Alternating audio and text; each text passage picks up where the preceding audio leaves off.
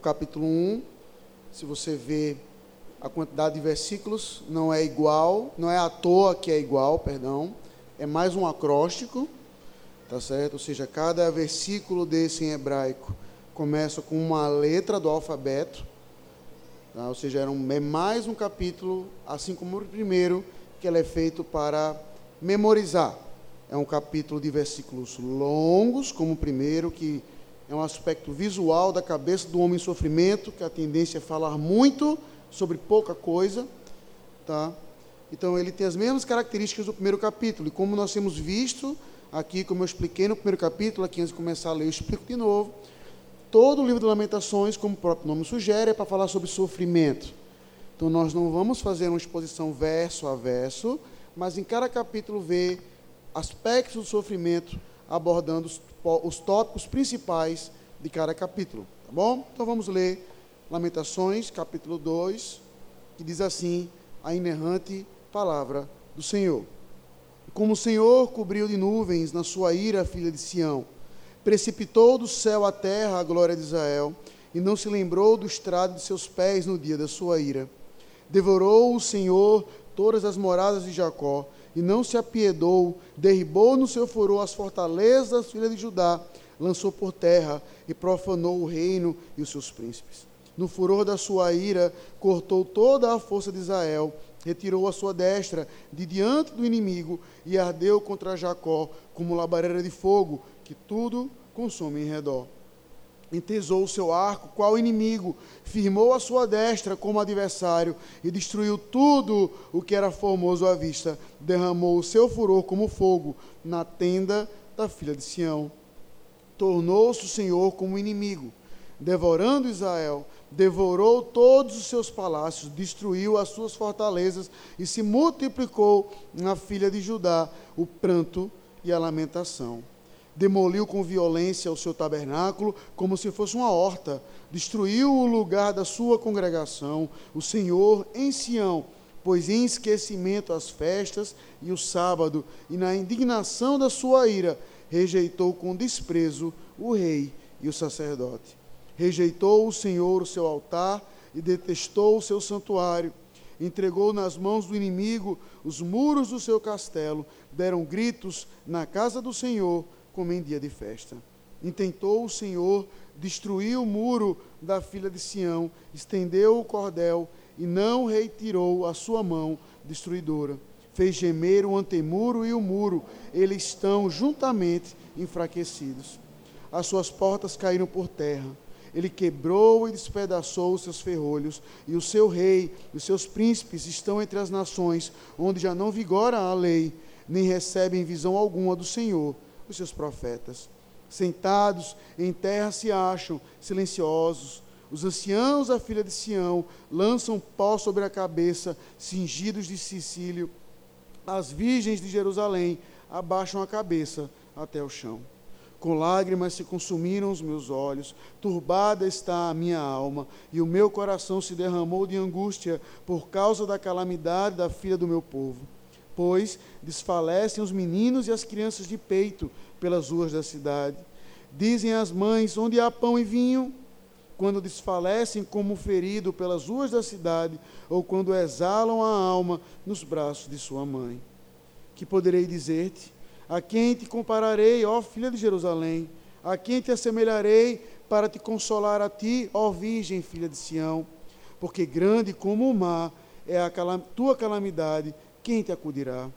Os teus profetas te anunciaram visões falsas e absurdas e não manifestaram a tua maldade para restaurarem a tua sorte, mas te anunciaram visões de sentenças falsas que te levaram para o cativeiro. Todos os que passam pelo caminho batem palmas, assobiam e meneiam a cabeça sobre a filha de Jerusalém. É esta a cidade que denominavam a perfeição da formosura, a alegria de toda a terra? Todos os teus inimigos abrem contra ti a boca, assobiam e rangem os dentes, dizem: devoramo-la. De certamente este é o dia que esperávamos, achámo-lo e vimos-lo. Fez o Senhor o que intentou cumpriu a, ameaça que a pronunciou desde os dias da antiguidade, derrubou e não se apiedou, fez que o inimigo se alegrasse por tua causa e exaltou o poder dos teus adversários. O coração de Jerusalém clama ao Senhor, ó muralha da filha de Sião. Corram as tuas lágrimas como um ribeiro, de dia e de noite. Não te deis descanso, nem pare de chorar a menina dos teus olhos. Levanta-te clama de noite, no princípio das vigílias, derrama como água o coração perante o Senhor. Levanta a ele as mãos pela vida dos teus filhinhos, que desfalecem de fome à entrada de todas as tuas ruas. Vê, ó Senhor, e considera a quem fizeste assim. Hão de as mulheres comer o fruto de si mesmas, as crianças do seu carinho, ou se matará no santuário do Senhor o sacerdote e o profeta? Jazem por terra pelas ruas o moço e o velho. As minhas virgens e os meus jovens vieram a cair à espada. Tu o mataste no dia da tua ira. Fizeste matança e não te apiedaste. Convocaste de toda parte terrores contra mim, como num dia de solenidade. Não houve no dia da ira do Senhor quem escapasse ou ficasse aqueles do meu carinho, aos, qual, aos quais eu criei, o meu inimigo os consumiu. Vamos orar. Senhor, diante de um texto tão duro, o que eu te peço, o que eu te imploro, é que o Senhor nos ilumine, para que possamos compreender a tua palavra, para compreender um pouco mais da dinâmica do sofrimento e hoje, em particular, o sofrimento que é causado pelo nosso próprio pecado para que, compreendendo ainda mais como o Senhor não teve misericórdia de Cristo Jesus, possamos alegrar-nos ainda mais no Salvador e termos ódio do nosso pecado. Perdoa as nossas faltas e em Cristo Jesus que nós oramos. Amém. Crianças, imagine essa cena que eu vou dizer aqui agora, que é mais ou menos o que todo esse capítulo de Lamentações quer dizer. Imagine que você está brincando aqui na igreja, tá certo? Normalmente, acabou o culto, você vai lá brincar com o pessoal, e aí você brincando, correndo para lá e para cá, você tropeçou numa pedra que estava no meio do caminho, você não viu porque estava escuro, tropeçou, caiu, tá certo? E machucou o seu joelho. Machucou feio o seu joelho. A sua mãe, o seu pai, vai correr para você, perguntar o que aconteceu. Aí você vai dizer: Não, mãe, eu não estava escuro, eu não vi a pedra, tropecei e caí. Por isso que eu machuquei o meu joelho. Provavelmente sua mãe e seu pai não vai brigar com você, vai levar você para um médico, para o hospital e ver como está o seu joelho. Não é verdade? Agora vamos ver o segundo cenário, que é o que acontece aqui. Que a sua mãe olha para o seu cadastro e vê o seu cadastro desamarrado. E vai dizer assim: menino, não corre com o cadastro desamarrado, não, senão você vai cair. E aí você passa a primeira vez, cadastro amarrado, aí passa a segunda vez, cadastro amarrado, sua mãe e seu pai, menino, amarra teu cadastro, aí você vai cair. Aí quando você passa a terceira vez, que sua mãe e seu pai lhe avisam de novo, você pisa no seu cadastro, tropeça, machuca os dois joelhos e o cotovelo, ou seja, machucou mais que o primeiro. Sua mãe vem para você e o que, que aconteceu? Aí assim, pisei no meu cadastro e me machuquei.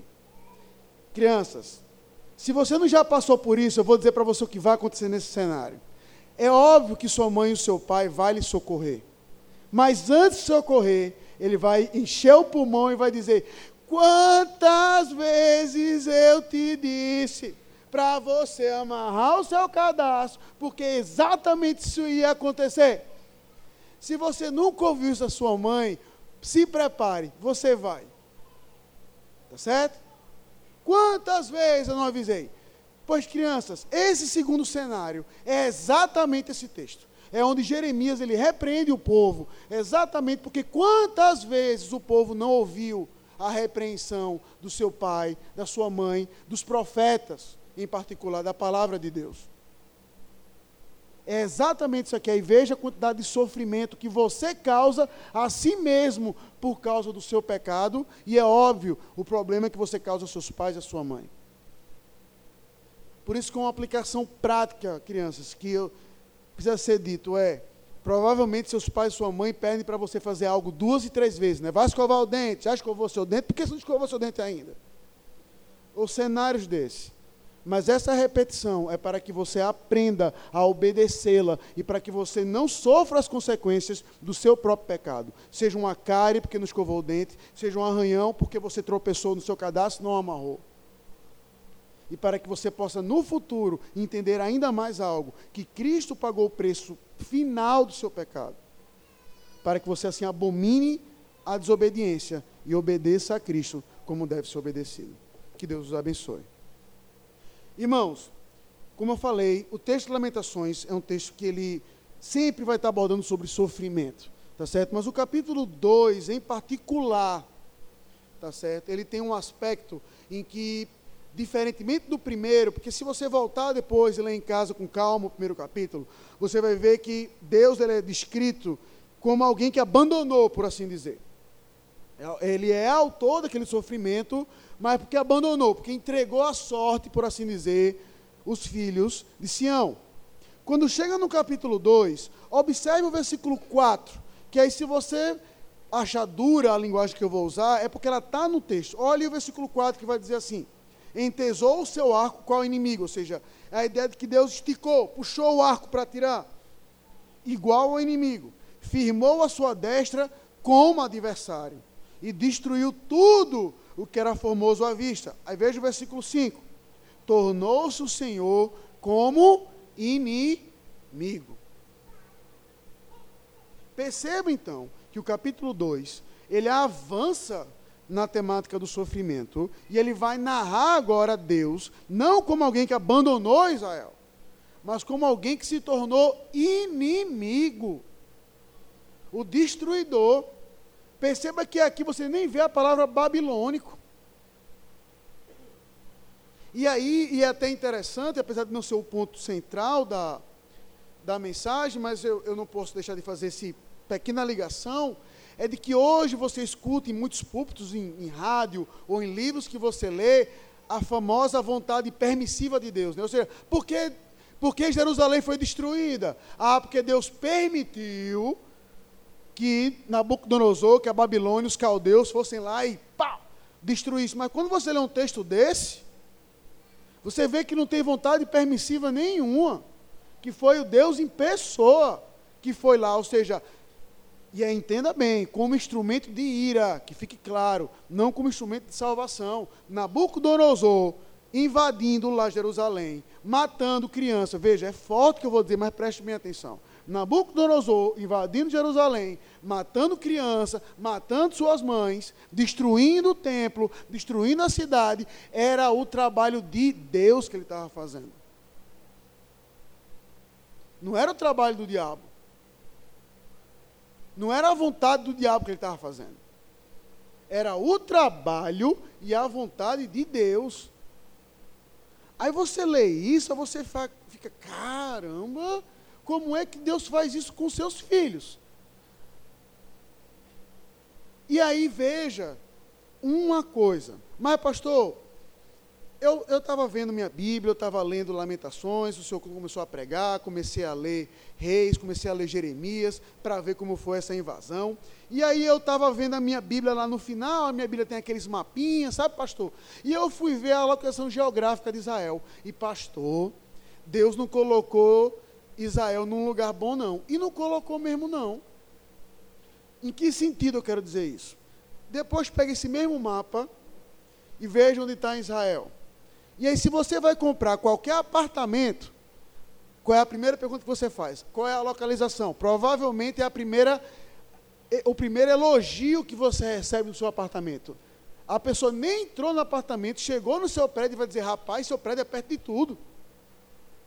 É muito bem localizado. Nem entrou na sua casa. Não é verdade? Israel, olha os seus vizinhos. No sul, o Egito. No norte, a Babilônia. E no nordeste, a Síria. Aí você pode pensar assim, pastor, por que Deus não colocou Israel no Brasil? Terra boa, não tem terremoto, não tem maremoto tem praia. do ponto de vista, faz até mais sentido de ser o paraíso, né? Lá no Rio de Janeiro. Faz até mais sentido, mas veja que Deus colocou Israel literalmente numa faixa de guerra. E para piorar, entre aspas, a situação, o que é que Deus disse? Vocês vão ficar no meio dos piores povos do mundo, do povo mais assassino do mundo, e vocês não podem ter exército, tá bom? Aí pronto. Acabou-se. A gente está em cima do Egito, embaixo da Babilônia, a Síria na ponta, e a gente não pode ter um exército para se defender? Está de brincadeira, né? Porque Deus era o guardião. Veja quantas vezes vários exércitos tentaram invadir e não conseguiram, porque o povo, sendo fiel a Deus, Deus era o escudo, era o muro. Que mané muro de tijolo? O muro deles era o próprio Deus. O que acontece aqui é que aquele povo caiu no seu próprio pecado porque parou de ouvir aquilo que nós lemos aqui, a lei de Deus, a qual foi dito, como nós lemos aqui em Êxodo 20, versículo 18, em que é dito com todas as versículo 19, perdão, em que é dito com todas as letras, não tenham medo, a lei é dada exatamente para que você não peque. Então Deus ele entra como inimigo Israel, porque observe por favor o versículo 14. Tá certo? O capítulo 2 vai dizer assim: Os teus profetas te anunciaram visões falsas e absurdas e não manifestaram a tua maldade. Ou seja, aqueles profetas, ao invés de falarem mal do povo, porque eles estavam em pecado, aqueles profetas, ao invés de mostrar o tamanho do problema que estava, eles só falavam bem. Colocando uma aplicação nos dias de hoje, é aquela famosa ideia de que você vai para uma igreja e o púlpito ele é altamente autoajuda, você tem um valor, e que você não é confrontado com o seu pecado, aí você vai dizer assim, mas pastor, às vezes eu até mesmo eu acho que o senhor é duro demais. Segure que eu vou voltar nisso na aplicação. O fato é de que Israel, por quantas e quantas e quantas vezes ouviu, se arrependam, se arrependam. E aí você, talvez pela primeira vez, você possa entender algo. Por que a destruição de Jerusalém ela é tão horrenda como a Bíblia prega? Porque quando a Bíblia fala do cativeiro em N circunstâncias, porque ela fala como algo horrível? E meus irmãos, se você nunca visualizou como algo horrível, você que é mãe, talvez você não tenha lido com atenção. Mas leia o versículo 20. Veja qual o nível de desgraça que Israel estava passando. Vê, ó Senhor, e considera a quem fizeste assim. Hão de as mulheres comer o fruto de si mesmas, as crianças do seu carinho. As mães estavam comendo seus filhos porque não tinham o que comer. Você consegue visualizar esse cenário? De você estar tá com a fome tal e não tem aonde comer naquele lugar que você vai comer o fruto do seu ventre? Era o que acontecia aqui. E por que essa desgraça é essa desgraça? E aí veja a diferença. Tá certo? Vamos supor que nós estamos aqui, eu vou tentar fazer um exemplo para que você não é o mais pode mexer, mas entenda. Imagine que nós estamos aqui na igreja agora e cai um avião. Pau! Morremos todos. Certo? Em cima da gente. Aí você vai na glória, eu espero, ver a notícia do outro dia. Cai avião em cima da igreja por falta de pane mecânica, tudo e tal. Tem como prever um cenário desse? Não tem. Um avião que saiu regulado, lá no meio do voo, deu uma pane mecânica, por causa da direção, ele tentou salvar o máximo de prédio possível, tum, escolheu a igreja. Ninguém vai para a igreja mesmo, né? Tum, escolheu a igreja. Ia ser uma tragédia, ia ser uma catástrofe. Cenário 2. Agora imagine se a, o pelo comando, o André, que trabalha aqui lá na, na torre de comando do aeroporto, liga para mim e diz, pastor, vai cair um avião às 19 horas lá na igreja do Jockey. Não faça o culto lá. Que mané vai cair um avião? Pastor, estou lhe avisando. Um avião vai cair na igreja Não faça o culto. Vai não, rapaz, isso é bobagem. Deus proverá. Pastor, o avião vai cair. Não vai. E eu venho para cá. Não digo que o avião vai cair, o avião cai. A catástrofe de Israel só é catástrofe porque ela poderia ser evitada. Todo o livro de Lamentações, ele poderia não existir se o povo fosse fiel e temente a Deus e obedecesse sua palavra. Era um livro da Bíblia menos, era 65. Se o povo fosse fiel, a catástrofe de Israel é catástrofe exatamente porque ela poderia ser evitada. Não foi um acidente de percurso. Foi deliberada a desobediência da parte do povo. E aí acontece exatamente o que Deuteronômio vai dizer: está aqui as consequências de vocês desobedecerem minha lei. Vai vir uma outra nação e vai destruir vocês. Foi, como a gente diz no popular, a destruição de Israel foi pedra cantada a qual o povo não quis seguir. Só que você percebe que no meio de tudo isso, no meio de Deus como inimigo, no meio do povo de um pecado, no meio de sofrimento causado por eles mesmos, por eles mesmos, você vê que a partir do 20, do 19, na verdade, até o 22, você vê o povo clamando por misericórdia. Senhor, até quando? Até quando? Tem misericórdia de nós. Eles sabem que eles não podem clamar a outros deuses. E eles clamam então ao Deus que é inimigo deles, para que tenha misericórdia deles. E aí, meus irmãos, diante disso eu gostaria de traçar algumas aplicações. Tá?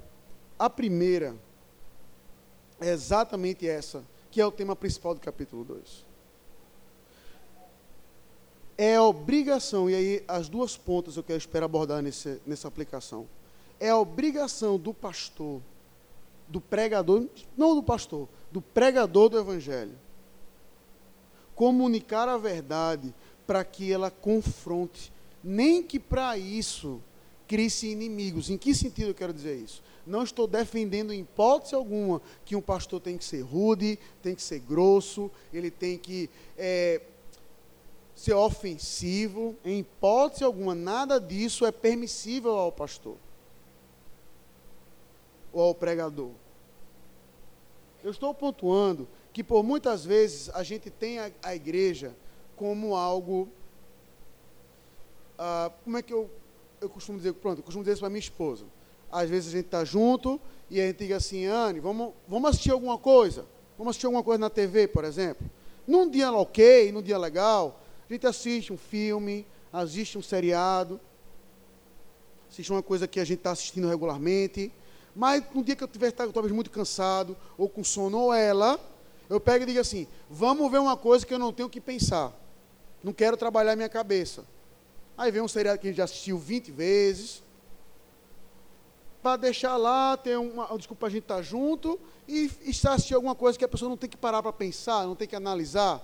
Para muitos, o sermão é isso. É aquele momento que eu quero ouvir coisa boa, poxa, é bênção, é bênção. Quando eu estava lá em Belo Horizonte, aí vou pegar esse exemplo bem que, que surgiu essa semana. Muitos de lá eram oriundos de igreja pentecostal. E aí, quando eu estava lá, eu, eu, eu, sondando o ambiente primeiro antes de falar qualquer coisa, né? Aí o Anderson soltou a isca, eu, eita. Quando falava assim, olha, a situação com a Daça não está boa, não diga isso, que suas palavras têm poder. Eu digo, pronto. E agora? Eu vou dizer o que para esse pessoal? Porque se eu falar que existe a possibilidade dos filhos dele morrer, eles me crucificam aqui. E não vai adiantar de nada, porque Cristo já foi crucificado lá atrás. Irmãos, o papel da palavra de Deus não é agradar você. O papel da palavra de Deus é mostrar o que você deve fazer.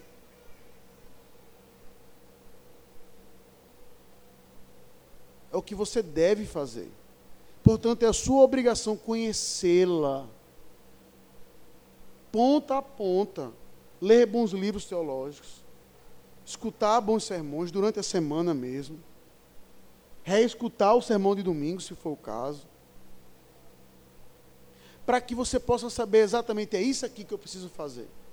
não, e eu vou chegar nisso aqui lá na frente, não para ser salvo, mas para evitar sofrimento para mim mesmo.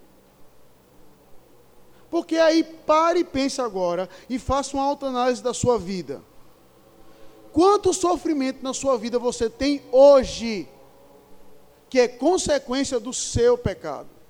É óbvio, como eu falei no sermão passado, eu não estou dizendo que todo sofrimento é advento de um pecado em particular, jamais.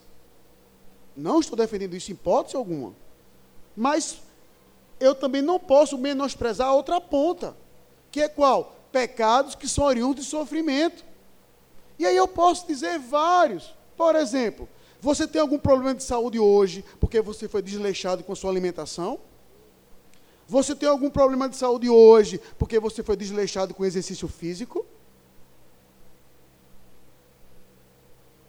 Segundo, você hoje tem algum problema no casamento porque você não foi uma esposa atenciosa? Porque você não foi uma esposa afetiva ao seu marido? Será que você tem problema no casamento porque você não foi um marido presente? o marido que ajudava no lar. E aí depois vem com a, com a frase que eu acho, assim, apesar de ser verdade em vários casos, em muitos casos, é a frase mais chantagista que eu já ouvi de qualquer homem. É essa. Pastor, minha mulher não sabe ser submissa. Olhe. Quando o cidadão já chega no gabinete dizendo isso, eu já boto um pé atrás. Às vezes é verdade. Não vou dizer que todas são inocentes, não, viu, mulheres? Me perdoem. Mas a maioria dos casos é que a pessoa não entende o que é submissão e não quer olhar para os próprios defeitos. Aí, esse tipo de sofrimento, o que é que a gente faz? Aí a gente sofre, e aí eleve a última escala, que é qual? Qual a última escala? Vamos supor que seu pecado foi tal que chegou ao ponto de você, infelizmente, ser disciplinado. Qual é a tendência? A nossa tendência é fazer como lamentações aqui, dizer, Senhor, eu estou sofrendo agora porque o erro foi meu e meu apenas. Não. Está vendo? Está vendo? Está vendo? Está vendo? Está vendo? É aponta o dedo para o lado de todo mundo. A gente, quando confrontado com os nossos pecados, a, a gente é tão orgulhoso que a gente tenta olhar para alguém que é mais pecador do que a gente. E o exemplo mais clássico que eu posso dar é do marido. Tá vendo tu, mulher, reclamando de mim, só porque eu não ajudo a lavar a louça, fulaninho bate na mulher. Tu queria que eu fosse assim? Olha ó, fulaninho traiu a mulher dele. Tu queria que eu fosse assim? Tu tá reclamando de mim só porque eu não ajudo tu com as crianças domingo à noite, é? Pois eu vou virar assim. Meus irmãos, pare com isso. A lei do Senhor foi dada exatamente para que nos evite sofrimento ímpio, para que a gente sofra, a gente não sofra por causa dos nossos próprios pecados. O grande problema é que por N vezes, por nossa culpa, a gente não sabe o que tem que fazer, porque a gente não lê a Bíblia como deve, porque a gente não escuta o sermão como deve, porque a gente não pensa nas coisas do alto o tempo todo. E aí a gente sofre as consequências do nosso pecado. E aí eu já quero caminhar para a conclusão, para que você reflita numa coisa. Mas, pastor, e Cristo? Onde é que o senhor vai mostrar Cristo nessa história? É até fácil. Aquele que não cometeu pecado nenhum, aquele que não merecia ser punido, ele foi punido por você, certo? E é isso que deve ser ainda mais constrangedor para o crente. Hoje eu quero trazer a cruz, não apenas como alívio, mas a cruz para confrontar também o seu pecado, em você que é crente em particular. Porque a cruz deveria ser exatamente para você a certeza de dizer assim, meu amigo, olha aqui a consequência do meu pecado, olha aqui o salário do meu pecado todinho, escancarado. Aquele que nada cometeu, está ali, ó. Olha o sofrimento que ele causou. A dor do inferno em vida. Por minha causa. Está ali. Aí aquilo que deveria ser pronto, pois eu então não vou pecar, porque Cristo até o sofrimento já teve por mim. Hoje eu vou ter o privilégio de sofrer pelo próximo, vou ter o privilégio de sofrer por ele, vou ter o privilégio de ser, como o apóstolo Pedro vai dizer, um bem-aventurado, porque estou sofrendo pelas coisas certas, talvez pela primeira vez na vida. Mas não. A gente olha para a cruz e vai dizer assim, né?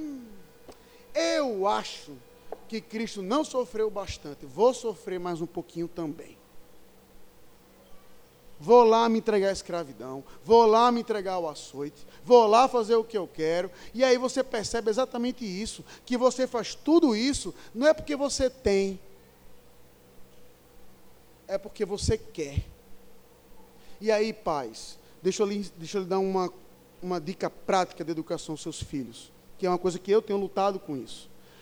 Provavelmente você cresceu ouvindo do seu pai o seguinte: pode, pode, pode, não pode, não pode, pode, pode, pode, pode, não pode, pode, não pode, pode, pode, pode, pode. Tem na regrinha? Aí você vai lá com todas aquelas regras de pode isso, não pode naquilo, pode isso, não pode naquilo, pode isso. Por exemplo, até hoje, de tanto repetir nesse ponto, minha mãe estava certa, meu pai e minha mãe estavam certa. Mas está aqui gravado. Eu só posso sair de casa à noite, sexta e sábado à noite, tem que voltar às nove horas da noite. Está aqui, ó. Aí, tanto que até hoje, quando dá nove horas, me dá um alarme, eu tenho que voltar para casa. Aí não estou mais. Já passou essa fase. Mas de tanto ser pum, pum, pum, martelado, fica. Só que aí eu quero chegar? É óbvio que você tem que fazer com seus filhos. Mas aí veja o outro lado. Aí o seu filho vai para a faculdade, 18 anos. Ele vai lá para a faculdade. Aí vai encontrar aquele amigo dele, certo? Que usa drogas. Vai encontrar aquela mulher que quer se deitar com ele. E ele não vai perguntar assim, não, tu pode fumar maconha? Acredite. A mulher não vai perguntar assim, tu pode se deitar comigo? Ele vai perguntar assim, você quer? Você quer? Aí, para o crente, abriu o mundo. Chega os olhos, brilha. Oxi, e eu tenho escolha. Porque até agora eu não posso, não posso, não posso, posso, posso, posso, não posso, posso, não posso, posso, posso, posso, não posso. Aí vem uma pessoa perguntando se eu quero, como assim? Se pode, se não pode, meu amigo. É a chave do universo. Aí você se questiona porque muitos crentes abandonam a fé na universidade. Porque na universidade, ninguém pergunta se você pode ou não pode, pergunta se você quer ou não. Você já viu algum professor de faculdade dizendo assim: olhe, meus queridinhos, estude da página tal ou tal, senão você vai andar mal. Já viu algum professor de cálculo fazer isso? Ó, oh, vai cair isso aqui, tá bom? Está no livro tal, página tal. Pastor, não estudei. E? Professor, não estudei. E? Problema meu? Não estudou porque não quis. É zero. Pais, Ensinem os seus filhos não a obedecerem à lei de Deus e a você, porque eles têm que obedecer, mas porque eles querem. Mostrem desde cedo os privilégios e as bonanças do que é abrir mão de si mesmo, para que você possa mostrar algo. Não existe salvação sem perda. Não há salvação sem perda, salvação sem julgamento. Não é salvação. Cristo abriu ali naquela cruz, ele morreu para que você lembrasse, está aqui, ó. Eu sofri junto com ele, eu morri junto com ele, eu perdi todas as coisas com ele, e foi o meu pecado. Pois pronto, pois agora eu sirvo a Deus, não apenas porque eu tenho, mas porque eu quero fazer isso com vontade, porque a minha vontade hoje não é agradar a mim mesmo, porque eu morri, mas agradar a Cristo. De corpo, alma e entendimento. Para que até nisso, no aspecto prático, nós não soframos as consequências dos nossos próprios pecados. E aí, nisso que a cruz nos humilha e nos conforta. Porque até para isso, até nisso você pode chegar assim e dizer: pastor, hoje o meu sofrimento é por causa do meu pecado, meu casamento está em migalhas por causa do meu pecado, minha vida espiritual, meu namoro, meu relacionamento com os meus pais, o meu filho está um bagaço espiritual, está fora da igreja, porque eu fui relapsa com ele há 20 anos atrás. E agora é só sofrer?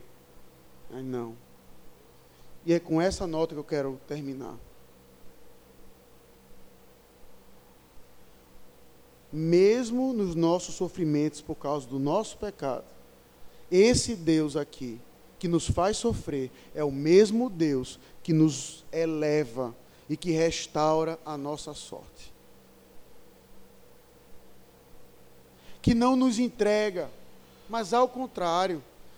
E é por isso que a figura de Cristo é central.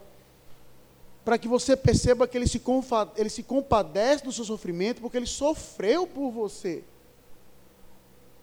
Ele sabe exatamente qual é o seu sofrimento, porque ele sentiu na pele, mais forte que você, para que você tenha a esperança e a certeza de que existe salvação, redenção e esperança, independente da situação que você esteja. Para que você possa olhar para o seu casamento e falar assim: pois agora em Cristo eu vou lutar pelo meu marido.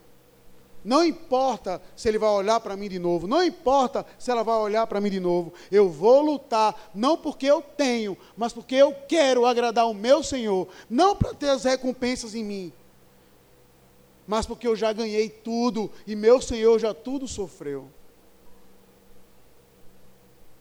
A gente sempre, sempre, a gente sempre repete isso aqui no púlpito, sempre tenta buscar algo mais brilhoso que a salvação. E não há nada que conforte, nada que nos exalte e, obviamente, nada que nos salve, que é a salvação em Cristo Jesus. Em meio ao nosso sofrimento por causa dos nossos pecados, Deus fez o próprio filho dele inimigo e o tratou como tal, para que eu e você fôssemos chamados filhos de Deus. Para que eu e você não fôssemos mais inimigos, mas amigos do Deus vivo e verdadeiro. Portanto, nos comportemos como tal. Conheçamos a sua lei, obedeçamos a sua lei, não porque nós temos, mas porque queremos agradar o único e verdadeiro Rei, que é Cristo Jesus. Que Deus nos abençoe. Vamos orar. Muito obrigado, Senhor Deus, porque mesmo quando nós éramos teus inimigos, o Senhor teve misericórdia de nós. A gente não merecia nada, zero. A gente merecia destruição, o inferno, o mais rápido possível. Mas o Senhor não apenas teve misericórdia de nós, o Senhor teve graça de nós e nos salvou, tornando o teu filho inimigo no nosso lugar, esmagando o teu filho, para que eu e a toda a tua igreja tivéssemos esperança para todos sempre. Ó Pai nos ajuda a lidarmos com as consequências do nosso pecado, com o nosso sofrimento do nosso pecado, na certeza de que há esperança para nós. Nos ajuda a não olhar para o outro, a apontar os dedos de um lado para o outro.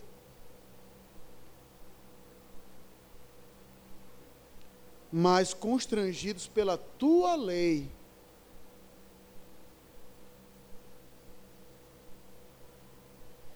possamos encontrar a única solução que está em Cristo Jesus. Nos livra, ó Pai, da desgraça anunciada do que é desobedecer a tua lei. Nos livra disso, ó Pai. Destampa os nossos ouvidos, para que aquelas pessoas que não vêm à igreja, mas sabem que tem que vir, possam vir. Para aquelas pessoas que estão na prática de pecado, sabem disso, possam largar para que elas mesmas não sofram as consequências da desobediência, porque elas taparam o ouvido ao, ao Senhor.